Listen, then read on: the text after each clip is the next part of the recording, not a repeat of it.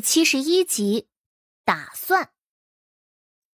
周卫宗都听得懵了，他觉得自己的意思应该很明显了呀，就是想让谢姑娘认太子殿下做先生啊。虽然不知道太子为什么突然有了这个念头，但是太子才学很好，也是能做先生的。且不说这才学的事儿吧，就是殿下这身份，那也是个大靠山啊。当然，周卫宗其实也是有些心虚的。殿下自从手废了以来，一直都在风口浪尖上。自古以来，就没有一个身体有残缺的人能坐得上帝王之位的。所以，即便是他，也不得不承认，殿下将来很有可能成为废太子。只是如今的殿下还是如日中天的。尤其是办了这么一桩大案子，太子的名望还是无人能比的呀。可是周卫宗也不好强逼着人家，否则显得他们家殿下很不值钱似的。于是他便又劝道：“呃，谢姑娘，这玉不好换银子，这玉天下总共也没几个，如今有一个落在姑娘手里，姑娘若是实在不想拜师，可以留在手里，如此。”京中上下也都知道，谢家姑娘得了这东西，将来成婚了，就是放在嫁妆里头也好看。先不说这玉的意义很特别，就是这玉本身的价值也不低啊。姑娘想想，这院长又不傻，怎么能真让这玉换到独一无二的宝贝啊？能换的，其实只是那些学子送到书院的束修而已。当然了。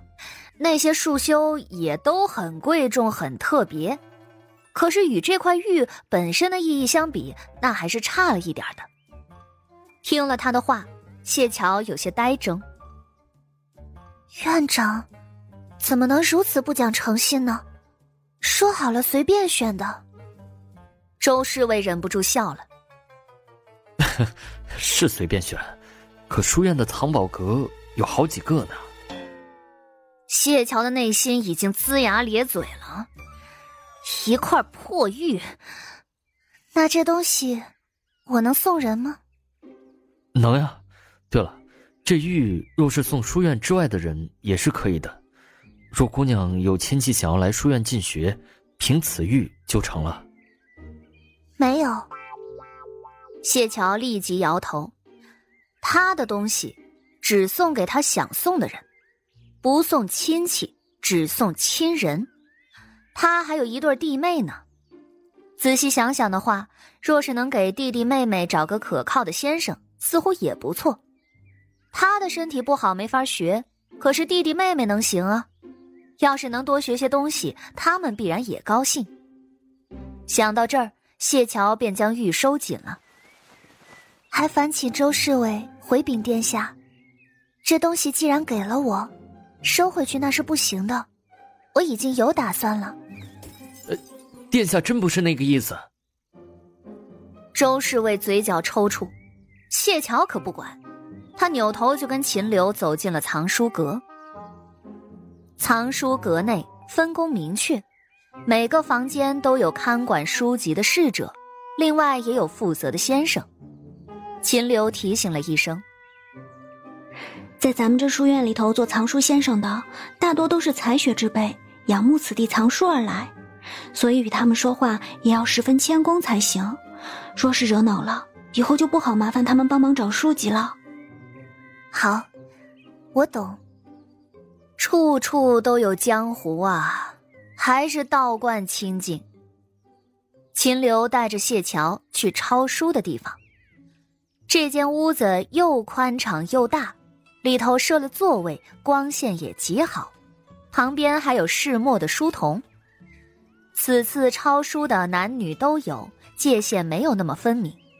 当然，此地不能喧哗，又是众目睽睽之下，所以即便是男女混坐，问题也不大。秦流拉起谢桥，走到最前头的那个位置前。先生，我们想抄书。秦流看上去特别的乖巧，老实的跟个兔子似的。谢桥便跟着学，微微低下头，恭恭敬敬的。先生看了他们一眼，拿出了一张纸，上头写了一些类别。临近大考了，抄书的人多，现在能抄的只有这几种了。谢姐姐，这下惨了，你瞧这些都不好抄。谢桥有些惊讶，这些都是什么？别国文字呀！你看这本应该是周来国的，这本是仇游国的，这是东野国，还有这个南夷蛮子的文字，都可难了。难？谢桥抿了抿嘴。那要是翻译这个，给多少银豆子？那位先生听到了，原本坐着看书的姿势都停了，抬起头来似笑非笑的看着他。一夜五个银豆子。谢桥皱了皱眉头。不是说，翻译这个很赚钱吗？秦流无语了。他指着旁边的一个小册子：“你看看那个，这些书一页没几个字，若真会这些东西，很快就能翻译完了。”谢桥眼神儿都亮了，他都不知道该怎么选了。他看了一眼先生，问道：“那我选周来国的，可以吗？”周来国离乾元国远之又远。又远隔海洋，但是两国贸易还算是频繁，关系也还好。要是会这个的话，应该还算是正常的。可以是可以，只是有规定的时间。另外要十个银豆子作为押金，倘若完不成，押金没收；若是书籍毁坏，要付一千个银豆子作为赔偿。谢桥的心口一阵的烦闷。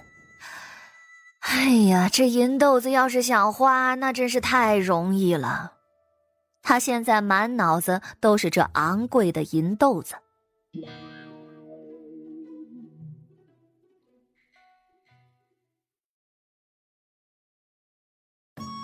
本集就播讲到，感谢您的收听。去运用商店下载 Patreon 运用城市，在首页搜索海量有声书，或点击下方链接听更多小说等内容。